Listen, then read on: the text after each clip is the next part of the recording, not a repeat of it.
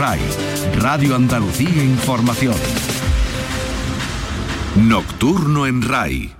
Saludos, aquí comienza una nueva edición de Nocturno en RAI, hoy con los programas Encuentros, Cuarto Mundo y Andalucía en local. En el primero de ellos, Araceli Limón conversa seguidamente con una de las mayores expertas en ciberseguridad del país, entre otras muchas cosas. Se llama Margarita Robles Carrilo. Recuerden que en la siguiente hora, aquí en Nocturno en RAI, vamos a hablar de la realidad de la población reclusa inmigrante. Eso tras el boletín informativo. Encuentros con Araceli Limón. RAI, Radio Andalucía Información.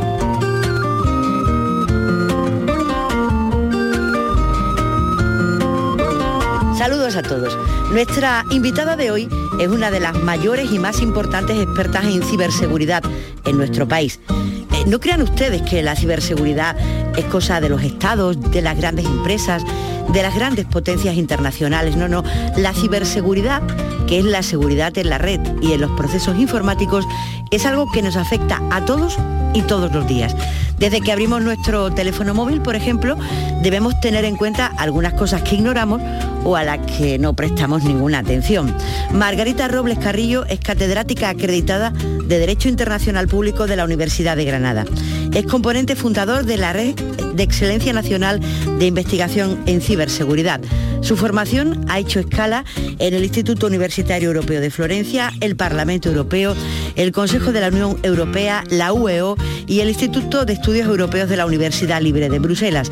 Actualmente imparte clases en la Universidad de Granada y el Congreso de los Diputados la ha nombrado miembro del Observatorio de la Vida Militar, porque el ejército es otra de sus especialidades.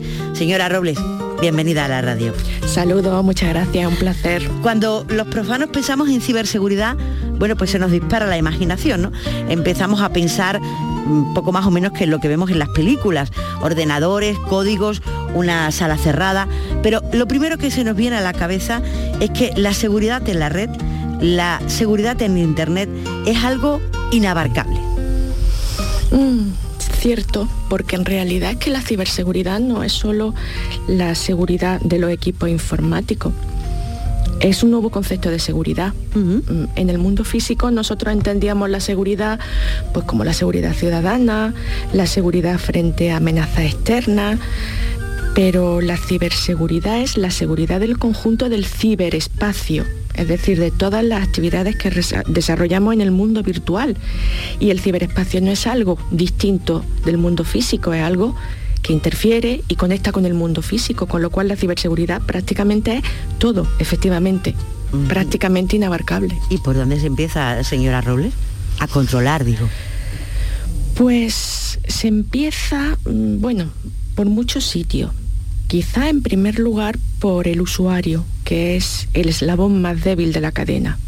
Es mm, el riesgo principal en materia de ciberseguridad somos nosotros, porque confiamos porque no conocemos cómo funcionan y qué riesgos, qué amenazas existen en, el ciberespacio y, es precisamente por, por mecanismos como lo que se denomina ingeniería social como se llegan a materializar la mayor parte de los ataques. Lo más importante es formación, concienciación, cultura de ciberseguridad para los ciudadanos. Nos acompaña en este programa Javier Oliva, él es el presentador del programa Conectados, un especialista también en la materia. Bienvenido Javier. ¿Qué tal? Muy buenas Araceli, muy buenas Margarita.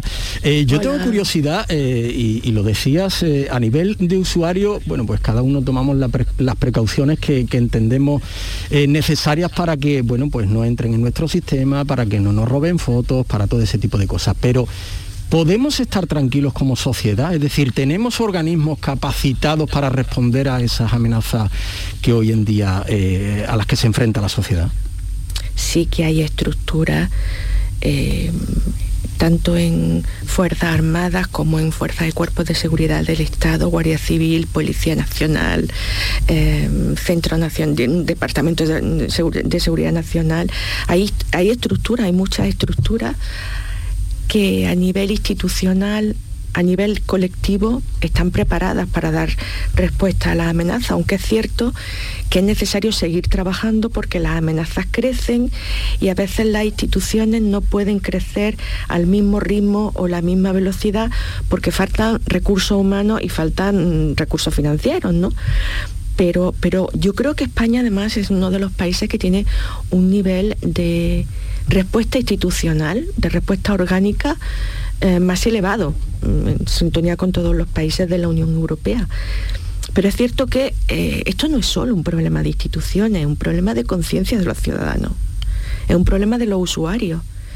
Los usuarios tienen que entender que hay riesgos y que del mismo modo que la mayor parte de las personas, incluso esto lo vemos con niños o con personas mayores de edad, eh, adultos, quiero decir, ancianos, que, han sido capaces de aprender a usar las redes y que usan WhatsApp y que usan Facebook y lo hacen sin ser conscientes de los riesgos que entraña estar en redes.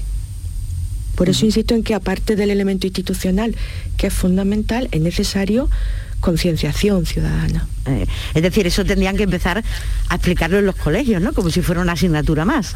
Absolutamente, absolutamente. Debería de ser una asignatura más. ¿Usted tiene hijos? Sí, tengo dos. ¿Y cómo, cómo gobierna ese asunto en casa? Muy bien, bueno, son ya un poquito mayores las dos, están en universidad y, y, a las dos les gusta, una de ellas hace ingeniería de telecomunicaciones, a las dos les gusta mucho el, evidentemente estar en redes. Cuando eran pequeñas se, controló mucho la situación, pero también eran otros tiempos. Sí. Quiero decir, ahora los niños tienen un acceso mucho más temprano, pero, pero hay, hay mecanismos que permiten a los padres tener información, por ejemplo, en INCIBE, que es el Instituto Nacional de Ciberseguridad, tanto para padres como para empresas, como para usuarios, hay muchísimas herramientas y guías que de un modo bastante sencillo te ilustran sobre cómo gestionar eh, las cuestiones de ciberseguridad en función evidentemente de la edad, eh, la dedicación y sería muy, muy interesante que, bueno, que se utilizasen esos recursos que a veces simplemente no se usan porque se desconocen. Además hay una cosa, señora Robles, mientras le estaba escuchando estaba pensando, eh, un padre eh, se puede preparar o se puede informar para afrontar un problema en la educación de, su hijo, un problema en concreto, en un momento en concreto. Lo que pasa es que esto va a tal velocidad que es que eh, tendríamos que estar haciendo como una formación continuada, ¿no? En cierto sentido sí, pero por otra parte es que es como un poco como todo, quiero decir, el mundo está acelerado. Y, pero eso no significa que no seamos capaces de gestionarlo, es decir, nuestra experiencia, nuestra formación, unos conocimientos básicos mm, y luego un poquito de actualización serían suficientes. Quiero decir, simplemente el hecho de estar conectado a actualizaciones que informen sobre mm, problemas que ha habido de ciberseguridad, un poquito de cautela, es que muchas veces es una cuestión de, puro sentido común. Es decir, mm, no podemos dar acceso a toda nuestra información en redes porque somos vulnerables, tenemos que empezar a valorar cosas que hace algún tiempo que se están perdiendo. La privacidad, la intimidad, eh, al hilo, sí, al hilo de eso, eh, Margarita, eh, dicen ¿no? que cuando un producto, cuando algo es gratis, ¿no? el producto eres tú. ¿no? Mm. Y, al hilo de lo que comentaba, en, las redes sociales, en Internet en general, hemos cedido, ¿no? Hemos cedido demasiado, ¿no? Creo que, no sé si consciente o inconscientemente, pero valores, como decía, ¿no? como son la privacidad, la intimidad, eh, incluso la libertad, eh, lo hemos entregado en bandeja ¿no? a las grandes corporaciones. Absolutamente, somos el negocio, somos la mercancía. Y el problema es que hay muchísima gente que no es consciente de que es así o que si es consciente no le importa por ejemplo, cuando aparecen cookies o cuando nos exigen eh, aceptarla y, la acepta inmediatamente. Es verdad que aquí hay, hay que distinguir dos cosas, claro. Cuando nos llega una actualización, por ejemplo, del teléfono móvil, de algún tipo de plataforma que necesitamos por el motivo que sea de trabajo o de mera relación, casi no nos queda otra opción que actualizar y aceptar los términos. Pero hay muchas ocasiones en las que accedemos a la página web de un periódico, a la página web de, un hotel o de una agencia de viaje, de cualquier cosa, inmediatamente aceptamos. Es verdad que rechazar es más complicado, porque te obligan a ir eh, ticando en cada uno de los puntos hasta rechazar diez veces. Pero aunque eso sea mm, más molesto, hay que hacerlo. Porque al final aunque esto sería un poquito largo de explicar, nuestros datos son incluso más valiosos de lo que nosotros podemos imaginar. Nuestros datos no solo se utilizan para crear productos nuevos, sino que se utilizan para vendernos a nosotros determinados productos, para decirnos lo que, lo que nos va a gustar, para pronosticar lo que nos va a interesar. Quiero decir, hay incluso una, aparte de la pérdida de libertad, de privacidad, de intimidad, hay incluso un elemento perverso que es el que llega un momento en el que gracias a los datos que tienen nuestros, nos conocen tan bien que pueden pronosticar aquello que queremos, aquello que nos va a gustar. Y nosotros como humanos tenemos la debilidad de que podemos confiar incluso más en lo que nos ofrece esa plataforma o esa web que en lo que nosotros mismos queremos. Eh, que es muy curioso porque usted dice, eh, nos van a decir lo que nos va a gustar, pero ¿nos mm. pueden decir alguna vez lo que vamos a votar? Pues claro que sí. Cambridge Analytica, ¿no? 2018. Sí. El escándalo de Facebook. Y tantísimas cosas más. Es decir, hay una cosa que, un problema que es el solucionismo tecnológico, hay mucho escrito sobre ello, y es el que al final nos conducen a una situación en la que ya no somos capaces de decidir porque confiamos más en lo que nos aporta la tecnología, en lo que nos dice la combinación de algoritmos, que en lo que nosotros podemos sentir o pensar es algo parecido, no sé, Margarita, llevándolo al extremo, ¿no? A aquel apocalíptico gran hermano, pero mm, yo sin, sin dar nombres, sin, dar nombres, pero todos los tenemos en la cabeza, mm, creo que hay ya un, un gran hermano, ¿no? Y también empieza por G. Sí, hay, hay, hay mucho de eso. Es decir, estamos viviendo unos tiempos distópicos sin, pretender ser, alarmista, quiero decir. Hombre, pero cuando está en juego la democracia mm, hay, que, hay, hay, que, hay que temerle.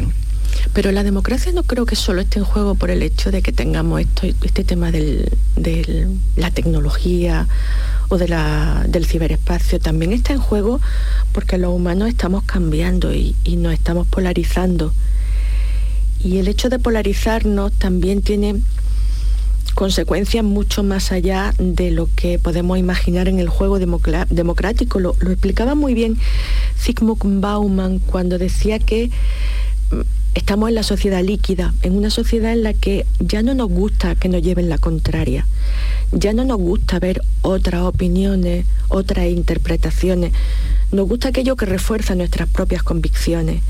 Y por eso seguimos cuentas que piensan como pensamos nosotros, leemos periódicos o vemos noticiarios o seguimos canales de radio en los que eh, se interpreta el mundo, la política, la realidad como nosotros queremos interpretarla. Y el problema está en que esa polarización conduce a una situación contraria a los principios democráticos, porque la democracia es debate y estamos huyendo del debate, nos estamos polarizando y eso no es la tecnología, eso es la sociedad. Y puedes ellos, eh, los que están en la red, los que están ahí, a los que todavía no hemos nombrado, incluso llegar a decidir un gobierno, el gobierno del país, ¿no? Pues se podría llegar, evidentemente, igual que lo han hecho las grandes corporaciones económicas en muchos países durante mucho tiempo, igual que por ejemplo lo está haciendo China, que sí que tiene un gran hermano a unos niveles absolutamente impresionantes, pero, pero curiosamente para, para, para la cultura china eso no es algo eh, disfuncional, como, como sí lo sería para la nuestra. Esto también es algo que hay que entender. La tecnología nos lleva a un mundo que es globalizado, pero eh, las personas somos diversas, las culturas son diversas y mientras que para nosotros la vigilancia a la que están sometidos en China sería algo por ahora Mm, inviable, Sin embargo, allí es algo perfectamente aceptable porque entienden que es parte de mm, su relación entre libertad y seguridad. Ellos mm, priman la seguridad y, no le dan el mismo valor a la libertad o a la intimidad. Pero, pero esa, línea, esa línea de conducta también la vemos en países democráticos. Mm, el caso de Estados Unidos, por ejemplo, cuando, cuando tuvo la famosa, cuando el famoso caso del FBI contra Apple, con la matanza de San Bernardino, creo que fue en 2015, no recuerdo bien la fecha, y, precisamente se pedía a Apple que permitiese acceder por una backdoor al contenido de los dispositivos. Y se, y se planteaba en términos del debate entre seguridad o libertad. Claro, aprovecharon la coyuntura de un ataque terrorista de especial relevancia porque se había producido siendo los terroristas mm, nacionales norteamericanos, aprovecharon esa coyuntura para limitar o para intentar llevar el debate hacia una restricción de la libertad, de la privacidad y para darle mayores prerrogativas al gobierno en materia de seguridad. Claro, el problema está en que cuando tú abres esa puerta no solo la abres para los estados, la abres también para las corporaciones, para las plataformas, para los cibercriminales, la abres para todo. Para todo el mundo. Usted hablaba de, cómo cambian las sociedades o cómo de distintas son las sociedades, no hablaba de la sociedad china, de la norteamericana, pero yo la estaba escuchando y estaba pensando una cosa, señora Robles. En este país, en España, hace nada, antes de ayer, hace 40 años, eh, cuando pasamos a la democracia se luchaba por derechos como la inviolabilidad de la correspondencia, o sea que no, nadie pudiera abrir una carta. De ahí hemos pasado en nada a contar nuestra vida, nuestras cartas en las redes sociales. ¿Hemos cambiado? ¿Nos han cambiado? ¿O, qué explicación puede tener eso? Hemos cambiado como sociedad. Estamos cambiando y creo que además de que estamos cambiando, no existe una conciencia clara de qué significa el mundo virtual. Yo alguna vez escrito sobre esto eh, planteando que la gente tiene una percepción errónea de este mundo porque cree que es algo materialmente distinto del mundo físico y algo funcionalmente distinto del mundo físico. Es decir, se piensa en el mundo virtual como una realidad paralela, como algo que no afecta a nuestro mundo. Algo, lo que se hace en las redes se queda en las redes. En realidad no es así. En realidad el ciberespacio no es otro espacio que se incorpora, pues como ocurrió cuando se empezó a explotar el espacio aéreo, un nuevo espacio donde se realizan actividades, no. El ciberespacio es algo que transversaliza la realidad, que cambia la realidad.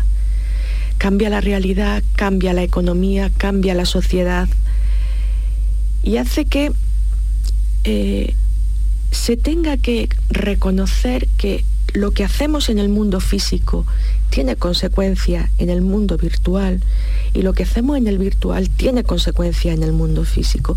Y muchas veces se pierde de vista esa interacción que existe entre ambos. Y al perderse de vista, pues se hacen cosas en el ciberespacio que nunca se harían en el mundo físico. Pues un discurso de odio, de intolerancia, de falta de respeto, Cosas que se hacen amparándose en el anonimato que dan los medios cibernéticos, pero que, que habría que limitar, no sé cómo, pero que habría que limitar. Eh, Margarita, eh, todavía confiamos, o, por lo menos el que, el que le habla confía ¿no? en, su gobierno, en que nos proteja. Eh, usted intervenía en, en, el Parlamento Europeo en el mes de septiembre y, decía, aunque ha comentado que, España está sobradamente preparada para afrontar los retos en ciberseguridad, que quizás la Unión Europea como tal no estaba preparada ¿no? En, esa, en esa lucha mm, ciber, podríamos decir, ¿no? de Estados Unidos, China, Rusia, mm, que ahí iba un poquito por detrás la Unión Europea. Sí, en efecto, pero, pero distinguiendo dos órdenes de problemas. Es decir, una cuestión es que haya instituciones, haya órganos que tienen capacidad de respuesta frente a los ciberataques, que en la Unión Europea también lo hay. Está Europol, está la Agencia de, de Ciberseguridad Europea, quiero decir, hay también instituciones y hay muchas normas de las que se aplican en España, por ejemplo, seguridad de redes y sistemas, protección de infraestructuras críticas, mm, que son normas que provienen de la Unión Europea. Y hay desde esa perspectiva un, avance bastante sólido. Hay mm, garantía de que se está funcionando y se está avanzando mucho en la normativa europea y en las instituciones europeas en materia de ciberseguridad. Otra cuestión distinta, que era lo que estábamos hablando en, la reunión del Parlamento, es si mm, Europa tiene la capacidad para afirmarse como un poder tecnológico a nivel mundial, igual que hace unos años, o desde hace muchos años ha sido un poder económico y comercial, si ahora en esta nueva batalla geopolítica por la tecnología, la Unión Europea tiene posibilidades.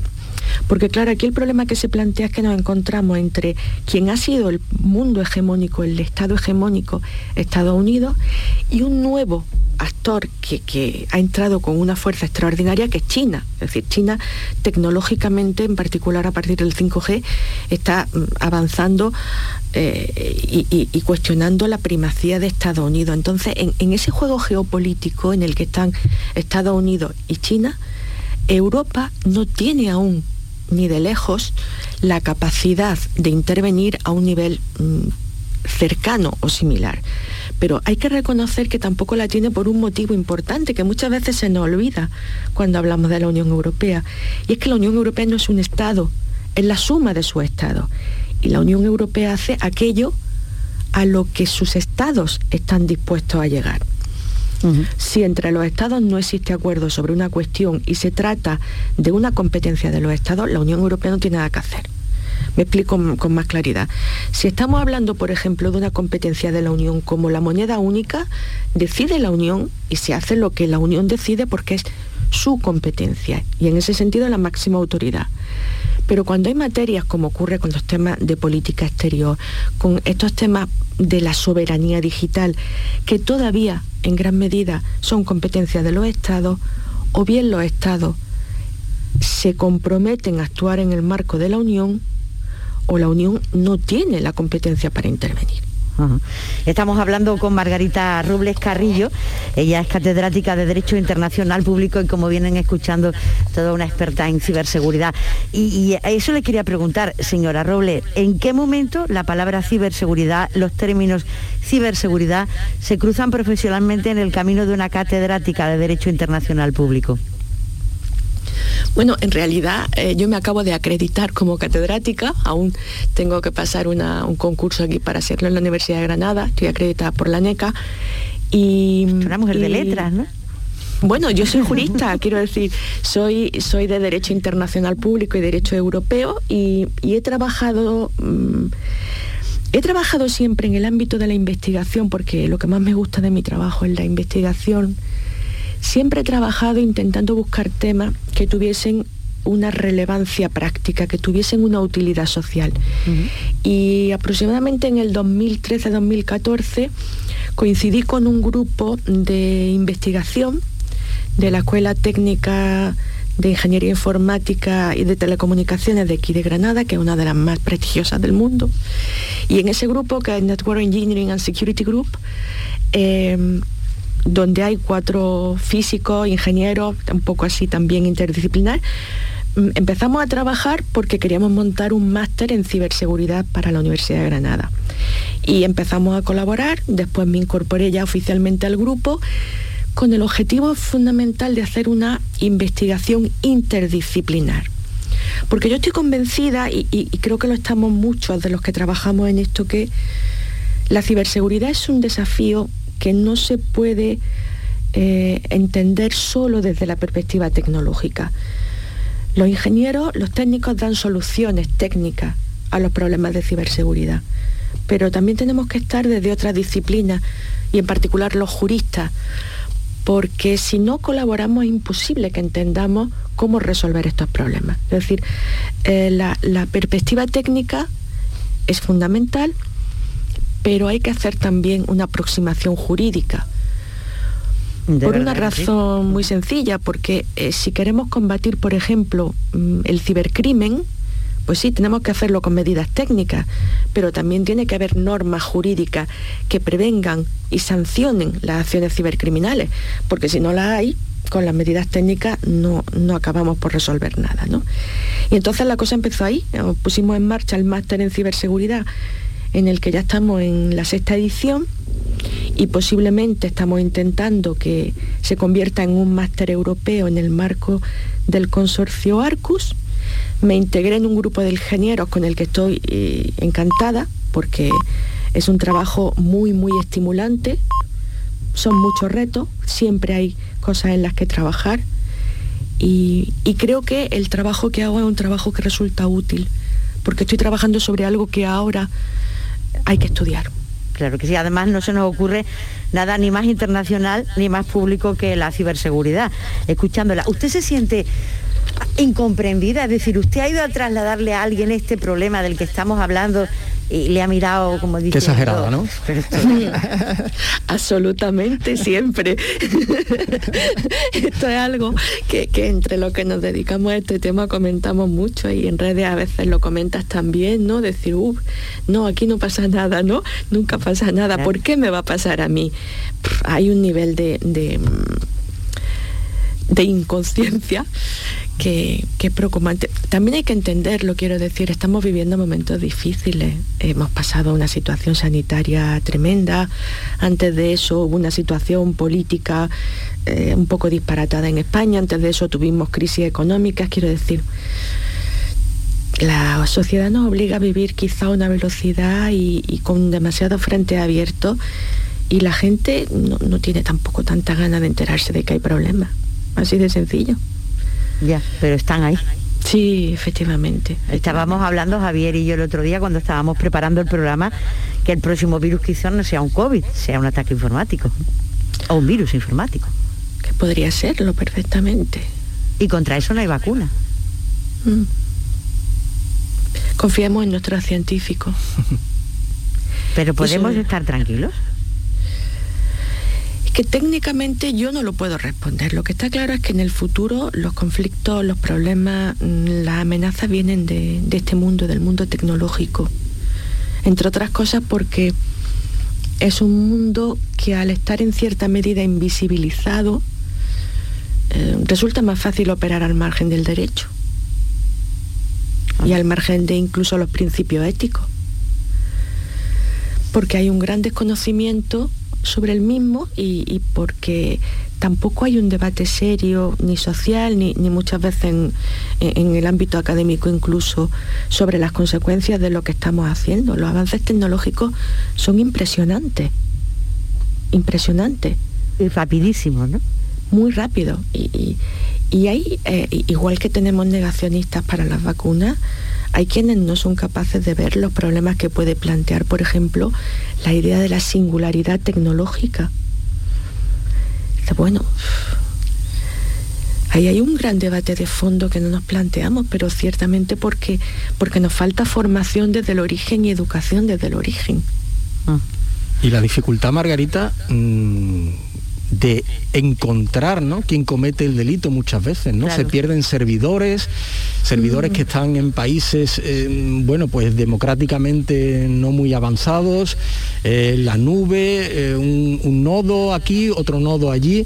Es que jurídicamente y policialmente incluso es muy difícil, ¿no?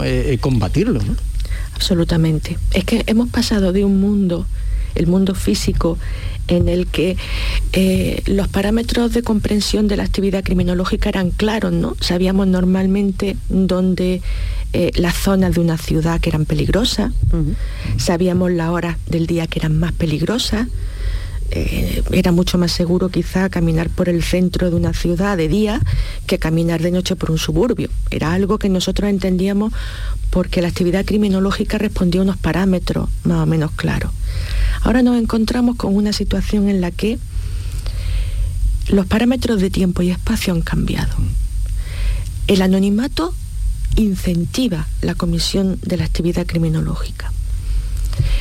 Eh, además, nos encontramos con otro elemento también preocupante y es que eh, los avances tecnológicos permiten que cualquier persona, desde cualquier lugar, con un mínimo dispositivo, se pueda convertir en autor de actividades criminales. Lo que no se hace en el mundo físico, por ejemplo, acosar, se hace en el mundo mm, cibernético. No quiero decir que no sea cosa en el mundo físico, pero eh, eh, se hace de un modo mucho más manifiesto en el mundo tecnológico. ¿Y qué ocurre? Que se plantea el problema de la trazabilidad técnica para identificar de dónde procede el ataque y además el problema de la atribución jurídica del ataque a la persona que lo ha realizado o si ya hablamos de Estado es muchísimo más complicado, porque tienes que atribuirle el ataque a una persona y a su vez asociar a esa persona con un Estado para hacer responsable al Estado de esa acción. Así nos encontramos que se producen muchísimas situaciones como los recientes ciberataques en Ucrania, que nadie cree que eso sea un conflicto. De hecho, hay quien habla todavía de que va a haber una guerra en Ucrania. Lo mismo es que ya estamos en un conflicto en Ucrania, pero un conflicto que como se está produciendo eh, mediante medios cibernéticos y no estamos viendo víctimas. No hay sangre. No hay sangre, creemos que no es un conflicto, pero claro, cuando ya hace unos años eh, hubo ciberataques que interrumpieron el suministro eléctrico en el mes de enero, como está ocurriendo por ejemplo ahora, y eso es algo recurrente, quizá a lo mejor están haciendo un daño similar al que se hace con las armas convencionales. Es un arma de guerra, actualmente. Claro, totalmente. Claro que sí. Mire, mi padre que sabe de, esto lo justo para echar el día, para poner un WhatsApp y poco más, tiene claro que la Tercera Guerra Mundial empieza por aquí. Bueno, seguramente, claro, es que los avances tecnológicos se han producido siempre primero eh, para los ejércitos, para la defensa, y de hecho nosotros no somos conscientes, bueno, es que jurídicamente es un tema muy complicado, yo también lo he trabajado y he publicado algunas cosas sobre esto, eh, pero, pero jurídicamente es muy complicado identificar, por ejemplo, qué es un arma cibernética. Porque estamos acostumbrados al concepto de arma que se ha adoptado atendiendo a la arma en el mundo físico, pero por su naturaleza las armas cibernéticas son distintas. Entonces el problema que nos encontramos los juristas ahora es que decimos, la Carta de Naciones Unidas prohíbe el uso de la Fuerza Armada en las relaciones internacionales. Y esto ha sido un principio básico que durante muchos años ha permitido eh, mantener unas relaciones relativamente pacíficas a nivel mundial con excepciones notorias y graves, pero a nivel general ha permitido prevenir y evitar conflictos. ¿Qué ocurre? que ese principio es muy difícil de aplicar en el espacio cibernético porque no hay acuerdo sobre qué es un arma cibernética. ¿Un ordenador es un arma cibernética? Un ordenador, según algunas de las teorías, podría llegar a serlo, pero claro, depende del uso. Esto lo dicen los que defienden las teorías relativistas, que son tan mm, claras como que mm, para ellos cualquier instrumento puede ser un arma si la intención con la que se usa es una intención de causar un daño. Una mesa, una silla puede ser un arma si la utilizas para agredir a alguien. En consecuencia, un ordenador, o mejor dicho, un programa de un ordenador o un código, podría ser un arma cibernética. El programa israelí Pegasus no nació como un arma cibernética, pero se usó como un arma cibernética para espiar incluso al propio Macron, presidente francés. Y era simplemente para, para bueno, pues detener a, delincuentes y para, para, seguirlos, ¿no? Pero el uso que se hizo de ellos, claro. Bueno, eso como la pólvora también. Efectivamente. Es como, por ejemplo, es decir, hay un caso que, que, se, hace, se hizo bastante famoso porque se definió como el primer misil cibernético que fue el malware Stuxnet, eh, que fue un malware que se identificó en 2010-2011 en una fábrica de producción de enriquecimiento de uranio de Irán.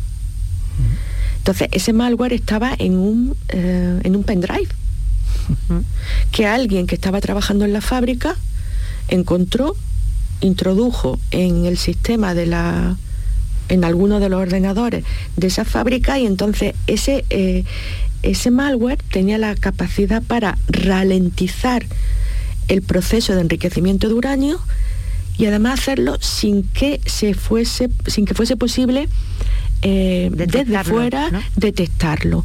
De hecho, cuando se descubrió que había existido este malware fue unos años después en, en Bielorrusia, donde habían ido a parar los ordenadores de la fábrica de Irán. Es decir, eh, bueno, consiguieron paralizar el sistema. sin víctima. Cuando eh, alguien ataca a alguien, señora Robles, imagínense, España eh, es atacada por, mm, o alguien, un español, vamos a dejarlo así mejor, por alguien que está en otro país. ¿Qué legislación es la que predomina? ¿La del el país donde está la víctima o el país donde está el atacante? Bueno, ahí hay, ahí hay, un problema previo. Hay un problema previo porque otra de, la, de, la, de las eh, disyuntivas que plantean las actividades ciberespaciales, igual que antes comentaba, es que nosotros en el mundo físico teníamos, tenemos categorías mm, conflictuales. Tenemos el crimen, el terrorismo, la guerra, el espionaje, y son categorías que sabemos distinguir con bastante claridad en el mundo físico. Sin embargo, en el mundo cibernético lo que ocurre es que esas categorías están eh, a veces confundidas o no aparecen de un modo tan evidente, porque siempre se están usando los mismos medios. Quiero decir, en el mundo físico, si hay un desplazamiento de tropas hacia un país, sabemos que puede ser una situación de guerra. Si alguien coloca un artefacto explosivo y, causa el terror y víctimas en la población, sabemos que es un acto terrorista. Eh, si alguien utiliza un arma blanca para atacar a otro, sabemos que es un acto criminal. Pero cuando alguien realiza una acción cibernética, es muy difícil saber qué tipo de acto se está realizando. Pongo un ejemplo. Eh, un, ejemplo que además es casi uno de libros entre los que trabajamos en estas cosas. Eh, hace algún tiempo se descubre que mm, alguien está haciendo o realizando ataques de una estafa a través de tarjetas bancarias. Dice, bueno, pues es un acto criminal. Le aplicamos legislación penal, la legislación penal que podría ser del Estado eh, donde se encuentra el autor o del Estado donde se encuentra la víctima. Pero claro, llega un momento en el que se dan cuenta de que quien realiza esa estafa es un árabe y que lo hace solo respecto de víctimas israelíes. Ya no se trata exclusivamente de un acto criminal, hay un elemento ahí adicional. Pero si es que además ese tipo de práctica se realizase y afectase, por ejemplo, a órganos o a instituciones de un Estado, podría ser un tipo de acto distinto. Yo no sé si recuerdan WannaCry, el famoso ransomware, ¿vale? 2017, 150 países, Telefónica, ¿no? Que fue quizás la, compañía española, en fin, más sobresaliente en ese, en ese ataque. Y yo creo que fue también, Margarita, cuando, cuando nos dimos cuenta de la peligrosidad de un, de un virus, ¿no? Cómo era capaz de paralizarlo todo, ¿no? Efectivamente, pero lo curioso del ransomware WannaCry es que en España atacó a las empresas de IBEX, un acto criminal. Pero, por ejemplo, en el Reino Unido atacó hospitales. salud, sí, el servicio de salud británico.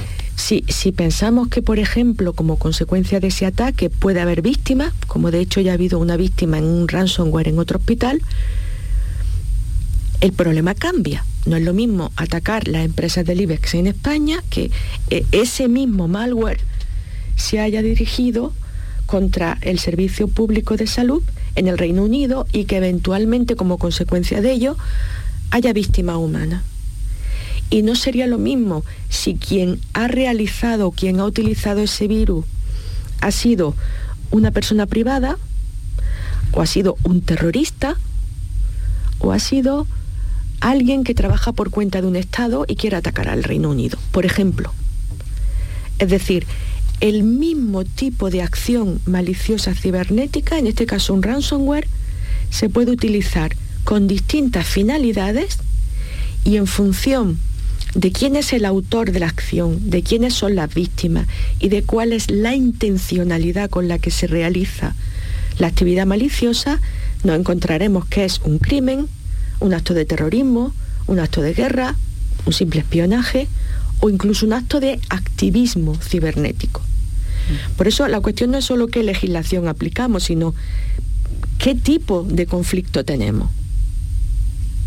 Pues parece que, el campo es amplio. Usted ha sido codirectora del primer Congreso Internacional de Estudios Militares y codirectora del Congreso Internacional sobre Afganistán y el Congreso de los Diputados de España la nombró miembro del Observatorio de la Vida Militar. Eso, eh, señora Robles, por sus conocimientos de ciberseguridad, por su vertiente de catedrática acreditada de Derecho Internacional Público, ¿qué, qué, hay eh, en ese mundo? ¿Qué, por, qué vinculación le une usted a ese mundo? Bueno, eso fue un reto anterior a la ciber. Ah. yo, es decir, a ver, yo siempre he sido un poquito... He buscado en los temas de investigación buscar cuestiones innovadoras, ámbitos que, fuesen eh, relevantes por su actualidad, por su interés. De hecho, cuando, cuando empecé a trabajar, estaba trabajando en Derecho de la Unión Europea, hace ya muchos años cuando esto estaba empezando, y, todo lo que podías trabajar sobre el derecho de la Unión Europea era crear, era algo nuevo, era aportar cosas que podían resultar de interés eh, social. Entonces hubo una época en la que eh, empecé a interesarme por los problemas de género y seguridad. Es decir, no sé si recuerdan finales de los años 90 y en particular en el año 2000 el Consejo de Seguridad adoptó una resolución con objeto, la resolución 1325, con objeto de prevenir el uso de la violencia sexual en los conflictos armados que era un problema gravísimo que se había puesto de manifiesto en, tanto en el caso de Ruanda como en la antigua Yugoslavia. Entonces me, puse a trabajar sobre eso porque era un tema que entendía que era necesario eh, analizar y, sobre el que era necesario mm, aportar soluciones porque era un problema muy, muy real. Y, como consecuencia de ello, empecé a trabajar en Granada con el MADOC, que tiene un convenio de colaboración con la universidad, me nombraron entonces directora de un centro, eh, el centro mixto que, une a la Universidad de Granada con el MADOC, y a partir de ahí pues organizamos esos congresos sobre distintas cuestiones, hicimos también algunos de, de asesoría de género en operaciones militares. Y de ahí inició una línea de trabajo que duró pues aproximadamente hasta 2017-18 cuando se me cruza la ciberseguridad en 2015, pues abandono a los militares, y me dedico a la ciberseguridad. Bueno, a los militares abandonados del todo, ¿no? no, no, no. Está ya, como les digo, miembro del Observatorio de la Vida Militar. Eh, que, ¿Cuál es su trabajo? ¿Qué es lo que hace? Bueno, en el observatorio lo que hacemos fundamentalmente, el observatorio es un órgano que depende de las Cortes Generales, es decir, no, depende de defensa. Y es un órgano que se creó con la intención de trabajar sobre la mejora de las condiciones de la vida del militar, de los derechos y de las obligaciones. Eh, pero básicamente de los derechos y abordar pues, muchos de los problemas que se plantean en la vida militar desde una perspectiva eh, adicional, desde una perspectiva que viene avalada por el hecho de que somos eh, un órgano que representa al Congreso y al Senado, un órgano de naturaleza constitucional.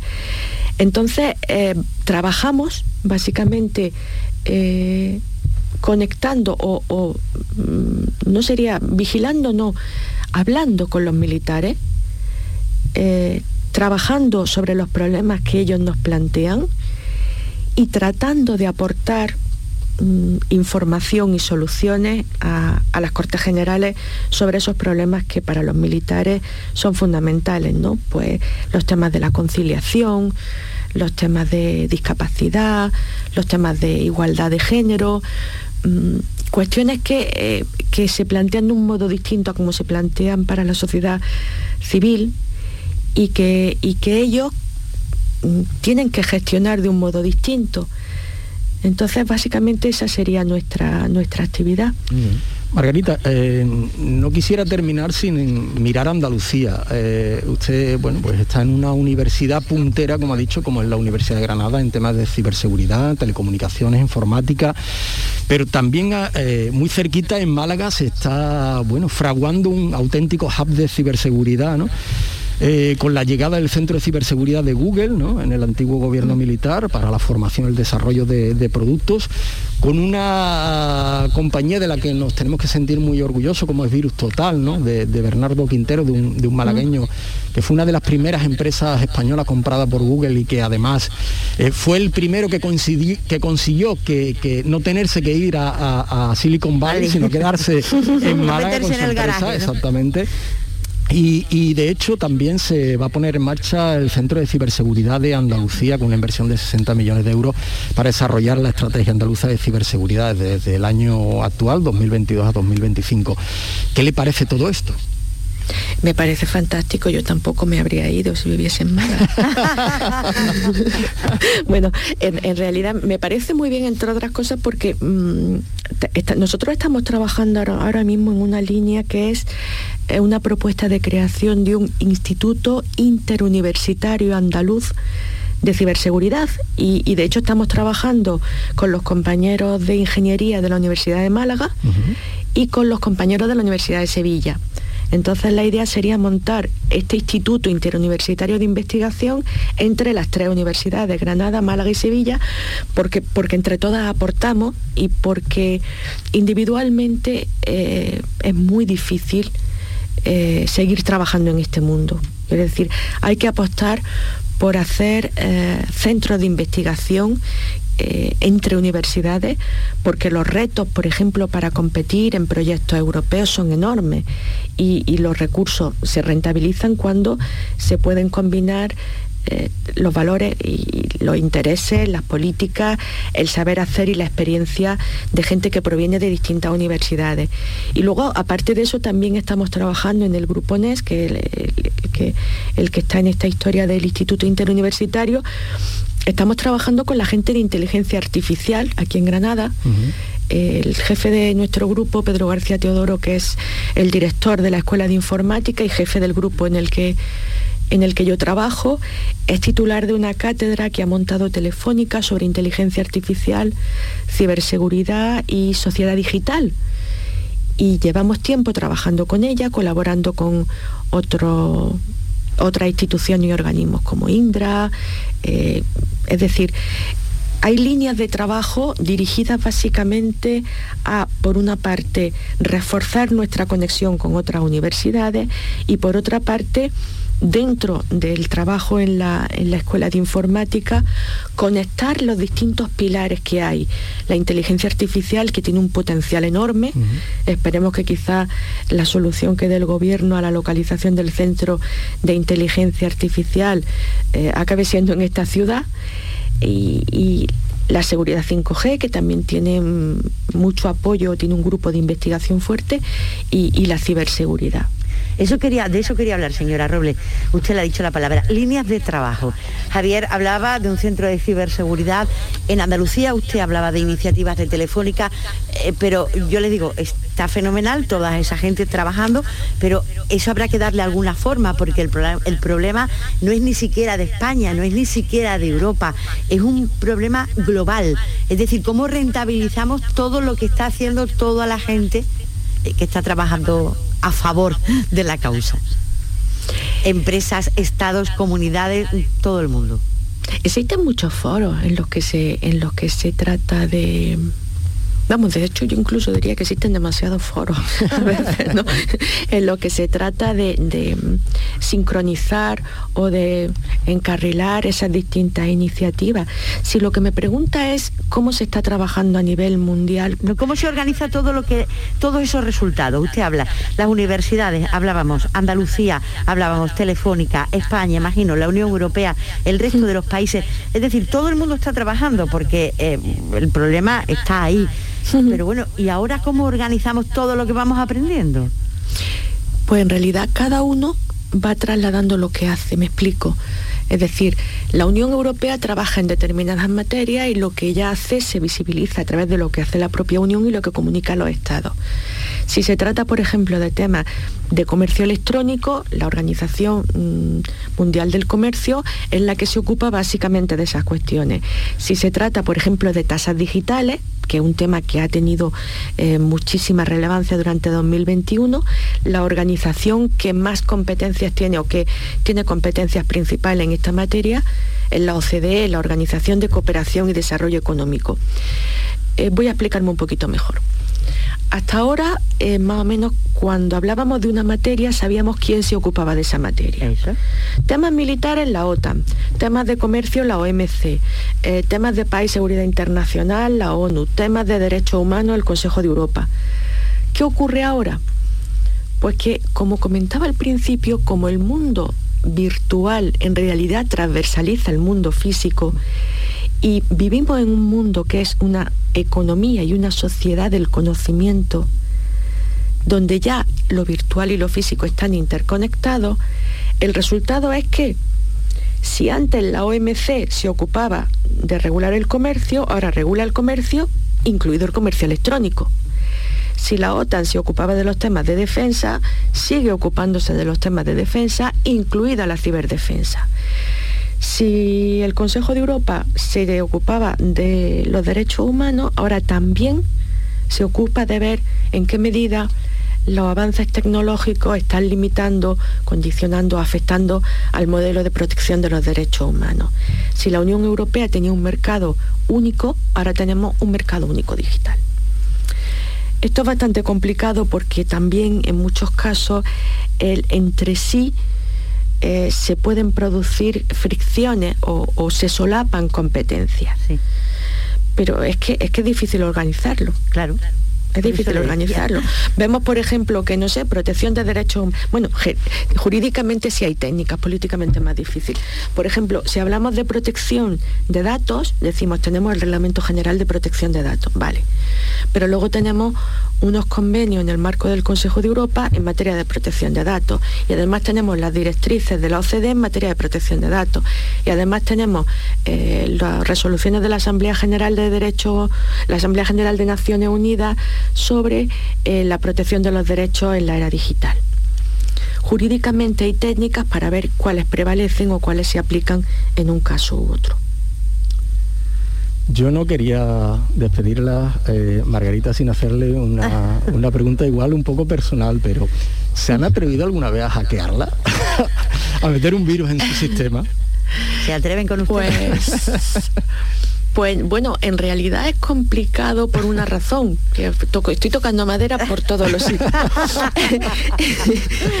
es complicado, pero porque soy extremadamente cautelosa. Es decir, yo, yo técnicamente tengo todas las deficiencias del mundo. Yo soy jurista y aunque gracias a mis compañeros de, del grupo de investigación NES voy aprendiendo cosas, incluso una vez preparé una página web. Eh, Usted de letra, yo se lo decía al principio, ¿qué hace en ese mundo? Eh, el caso es que al final es, cuestión de precaución, quiero decir, yo veo que me ha aparecido un correo y, y me voy a ver el código fuente, eso lo podemos hacer cualquiera. Entonces, mira el código fuente y dice, no, este correo no. Evidentemente, nunca jamás pincho un enlace mm, que venga en un correo, por ejemplo. Quiero decir, tomo precauciones mínimas, tampoco, tampoco es que haya que hacer grandes cosas. Pero usted cuando tiene tiempo libre, abre el ordenador, ¿de verdad? Mm, sí, la verdad que prepararme la acreditación a la cátedra me ha costado.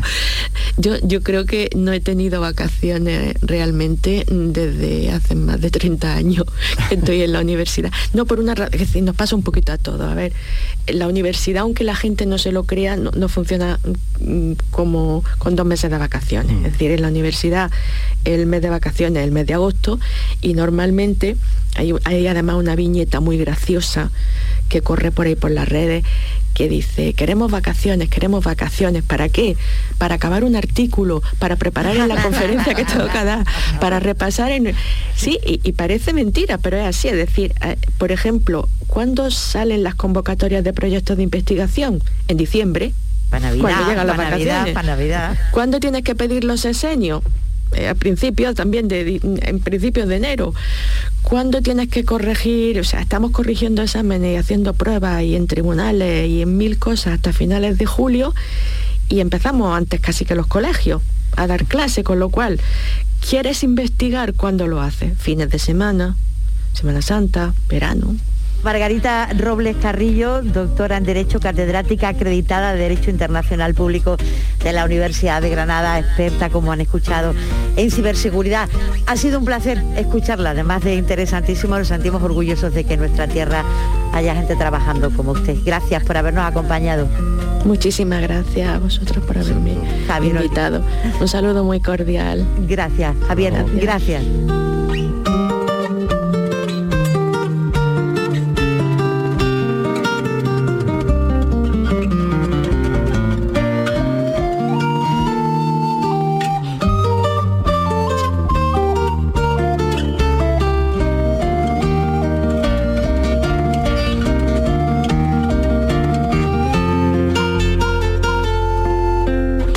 Los principales contenidos informativos de cada provincia de Andalucía están en Nocturno en RAI. Las mejores entrevistas de actualidad las tienes en el programa Resumen de la Medianoche. Con los protagonistas de cada día porque son noticia. De lunes a viernes en la medianoche, Nocturno en RAI. Andalucía en local. Con Beatriz Rodríguez. RAI, Radio Andalucía Información.